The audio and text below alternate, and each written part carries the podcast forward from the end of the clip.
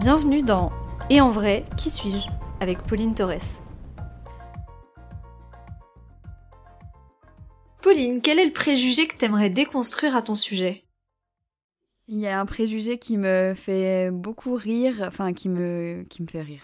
Non, qui m'interpelle, on va dire, c'est que je reçois souvent des messages euh, en mode euh, Pauline, t'es trop douce, t'es hyper gentille. Alors, je suis gentille, hein. non, ça c'est pas ça, mais qu'on me dit je suis très douce, euh, je suis.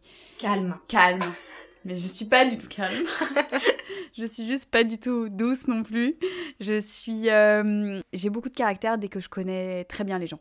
C'est-à-dire que je suis plus euh, les gens m'aiment, je pense, plus je suis dure avec eux. Et en fait, euh, c'est vraiment le cas de euh, ma maman. Je lui en ai fait voir genre de toutes les couleurs quand j'étais plus jeune. Bah, maintenant, j'ai grandi, etc. Mais c'est vrai que j'ai quand même un fort caractère. Je sais où je veux aller. Je sais ce que je veux dans la vie.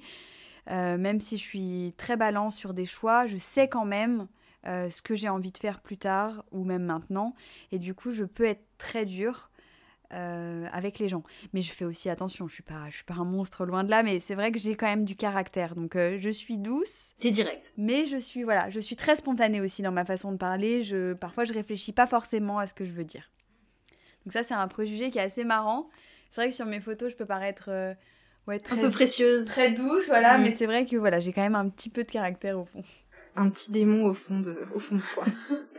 Pauline, version honnête. Quelle est ta plus grande qualité? Et ton plus gros défaut euh, bon, on va commencer par le défaut. Euh, je pense que mon plus gros défaut, c'est vraiment, enfin, un de mes plus gros défauts, c'est vraiment l'impatience. Euh, c'est-à-dire que je veux tout très vite, tout tout de suite. Voilà, j'ai toujours été comme ça. je veux, dès que je veux quelque chose, il faut que, que ça aille vite, que ça se produise. Donc ça, c'est, c'est un gros défaut. Et je peux être un peu insistante aussi. je confirme, ouais. Et le, ma, je pense une de mes qualités, bah, voilà, qui me représente le mieux.